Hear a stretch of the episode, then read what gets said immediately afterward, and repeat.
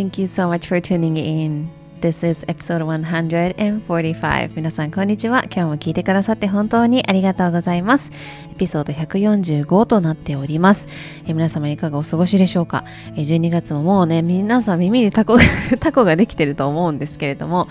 あの、12月も、えー、中盤になりましたね。なんか本当に私はもう何度も言ってるんですけど全く年末感がないんですよね。なんでだろうっていうふうに思っていて、まあ、一つはあの気温がねあの例年通りにこうなんだろう11月ぐらいにもうかなり寒くなって冬の装いに変わってみたいなのがなんかこうあまりなかったというか遅かったじゃないですか。で、まあ、12月に入っても結構暖かい日中暖かい日が続いてたりとかしてそこがあるのかなとは思っていたんですけれどもうんそれだけなのかなみたいな風にも思ってきてちょっとこのなぜ年末感を感じられないのかの正体をですねまだちょっと分かっておりませんけれども皆さんはもう年末感どうですか？出てますか？なんかねクリスマスも間もなくありますし。その後終わったらもうあのすぐにね日本はがらりと年末の空気にあの変わっていくわけですけれども。なんかそんなところにまだあの私はそれが遠い未来のように感じているんですけれども。もう間もなくですね。はい。では今日はですねあのフルリモートであの基本的に私お家でねお仕事をしているんですけどあの最近いろんなことが重なりまして実際に会社に行ってあの対面でねお仕事をさせてもらうという機会があのたくさんありましてそこであの学んだことがねあったりとか気づいたことがあってシェアしたいなというふうに思っていることがあります。で、あの最近ね、あのちょっと週1回の配信に更新になってしまっているんですけれども、あの本当は週2回更新したいんですけれども、あのやはりね、あの年末ということがあって かなりあの予定がね、あのたくさんこう週末にかけて入っているということがあったりとかあとお仕事がイレギュラーなね時間になったりとかしてなかなかこううまくあの週2回配信をキープアップできていないんですけれどもあとはあのシェアしたいなっていうふうに思っていることがあるんですけども普段この配信一つの配信をするのにあのなんだろうな中で喋る時もあるんですけどやっぱりあの何をど何を結局最後に伝えたいのかみたいなのを自分の中で整理してからお伝えするようにしたいなと思っているのであのなんか伝えたいとかシェアしたいっていうことがあの渋滞していてですね 自分の中でもこうじっくり整理をしてからと思っているとやはり更新の頻度がね落ちてしまうなというふうにも思うんですけれどもあの楽しみに待っていてくださっている皆さん、えー、お待ちいただいて本当にありがとうございます。はい皆様のおかげでこのポッドキャストもね今年も1年元気に続けることができたなと思っております。はい。では今日のテーマは、えー、無知であることを知ることというとこについてねちょっとお話をしていきたいなと思うんですけれども無知って聞くと皆さんどうですか？なんかいや無知じゃないわ って思う方もいると思うんですけど私も昔はそうでしたね。いや無知って言っても無知じゃないしとか思ってたんですけどでもあのいろんなねその人生においていろんなエリアで言えることだと思うんですけれども特に自分自身のこととか人間関係で出やすいのかなと思うんですが例えばに自分はこういう人でこうこうこういう人ですとかあのあの人はこういう能力に長けていますけれども私はそれの能力が著しくないんですとか私はもう取り柄がないんですとか、うん、あとは人間関係ではある程度そのある人のことを知っている期間がこうあるとですねこの人はこういう人なんだなとかなんかこう分かった気になるものじゃないですか。うん、でその自分が見ているその人がどういう空気感を醸し出すのかとかどういう話し方をするのかとかあと服装とかもそうだし仕草とかその人のその人生のそのタイミングの一部分っていうのを切り抜いてそこだけを見て分かった気になるんですよ。でちょっと例を出すんですけれどもあのオンラインであの普段私あのフルリモートでお仕事してるってさっきも言ったんですけどオンラインであのやってるんですねお仕事は。であのアメリカにいるその経歴もすごくユニークで、まあ、一般的に見たらすごい方なんですよ。あのすごいいろんなところでいろんなこう立ち上げしてきてもうすごい経歴をお持ちの方ででまあ、今のあのポジションでもすっごく大きなあの未知の世界のグループをリードしている方なんですけどで何度か私もオンラインであのご一緒させてもらってなんかこの人はこういう感じだなって思ってたんですよね。うん、でなんかこうどういう感じかっていうかというと、あのー、やっぱりオンラインのその会議という場面でしか私はその人を見てないんですけどでもいつも物事をやっぱりその上の立場であのグループをリードしていくっていう存在だからこそ物事を結構ズバズバはっきりパキパキ言う人なんですよ。うん。でまあちょっと威厳のある感じかなっていう感じだったりあとなんかテキパキキレキレみたいな感じの人かなって私はそういう人なんだと思って一緒にお仕事をさせてもらってたんですけどあの先日日本に来られた際に実際にね対面でお仕事をさせていただく機会があってお会いした瞬間に私がその人だと思い込んでいた空気感と全然違ったんですよ。うん。ね、あの実際にお会いした瞬間めちゃくちゃびっくりしてあのその方の醸し出す空気感がすごく柔らかくて温かくてなんかこうその場がすごく安心感に包まれているんだなっていう感覚に私もその中にすごく入れてもらったというか、うん、その安心感のあるあの空間だったんですよね。で今までそのいろんなあの人といろんなあの場面で対面でお仕事させてあのいただきましたけれどもやっぱりすごいピリピリしてもう体がカチカチになるようなあのなんだろう空間っていうのも経験してきているからこそそのあの今回のこの方の醸し出す空気感のこう柔らかさ温かさ安心感みたいなのにすごくこうあ心地いいなと思いましたしそれで私もすごく自分のあの今出せる今の私の能力っていうのを出せたなっていうような感覚があったんですよ。で、まあ、普段オンラインで見ている人で私の場合はその一緒にお仕事する人ってこの人みたいにお仕事する人とかも含まれるんですけどあとは日常生活の中で SNS で発信している方とか私のこのポッドキャストを聞いてくださっていてある程度なんかこうずっと聞いてくださってる方って、まあ、私も結構このポッドキャストではあのー、なんだろうな結構本音で話しているので多分そんなにあの現私の現実のあの人物像とは乖離はそんなないとは思うんですけど、まあ、ある程度 SNS も長い間見てたりとかポッドキャスト長い間聞いてたりとかするとこの人ってこういう人なんだろうなとかっていう人物像が見えてくると思うんですね。ででもその人が実際に本当にどんな体験をしてきてでその今という瞬間自分が知っているその人のウィンドウっていうのかな？で語られないこととかその人が語らないけれども心の奥底に大切にしまっている大切な出来事だったりとか思い出とか誰かに言ってもらった言葉とかうん、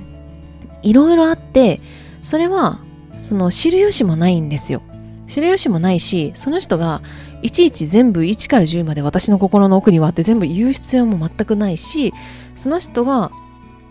うん、言う必要もないんですよ。でもあのでもそのその人が大切にしていることっていうのはあの多かれ少なかれ全員にあると思うんですね。心の中に住まわせているものっていうのは必ずしもあると思います。それが大切にしていること。もしくは傷ついた経験かもしれないし人には言えないような経験かもしれない。でもその中で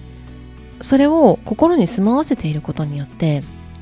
その人は人生の中で大きな気づきを得たりとか学びを得たりとかっていう経験をその一連の流れでしているわけなんですけどあとは肩書きとかね出身地とか方言とかこれは特にあの外国にいると、ね、自分は日本出身だとかちょっとあの日本人なまりがあるとかもそうだしあとは性別とか服の系統とかもそうかもしれない。あとは年齢ですね。年齢いくつか。あとは、えー、結婚しているか否かとか子供がいるかいないかみたいな一般的にこう誰かのことを見た時に自分の中で勝手にストーリーを作っちゃうことって無意識にあると思うんですよ。うん、で例えばこの人は30歳で結婚していなくてあのー、なんだろうな東京で仕事をしていてみたいなそういう感じでなんかある程度こうカテゴリーってこうその人のことをなんとなくこう分かるというかジャッジでジャッジっていうと言い方悪いかもしれないんですけどある程度その人を理解社会社会的にね理解するあのカテゴリーとかステータスみたいなのってあるじゃないですか。うん、でもそれを知ったらなんかあこの人ってこういう人なんだろうなとかっていうふうに思ってしまう時があるんですけどでも本質として自分の人生あなたの人生で自分のことを知っていくっていうのが人生の一つのテーマでもあるということをいつもこのポッドキャストでもねたびたび言ってると思うんですけど自分の人生において自分のことを知っていくことが一つの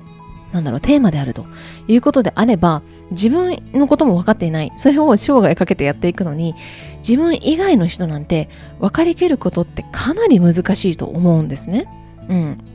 で例えばすごく近しい存在であったとしても分かりきる100%分かるっていうのはない。でそこで分かった気になるからこの関係性がすれ違っていくっていうのが発生するんだと思うんです。例えばあの長年連れ添った夫婦生活とかあとは長年じゃなくても数年一緒にいてなんか分かった気になる。であの人はこうなんだよね。っていうその毎日一緒にいるんだからとかあの人はこういう人だからとかっていうのでその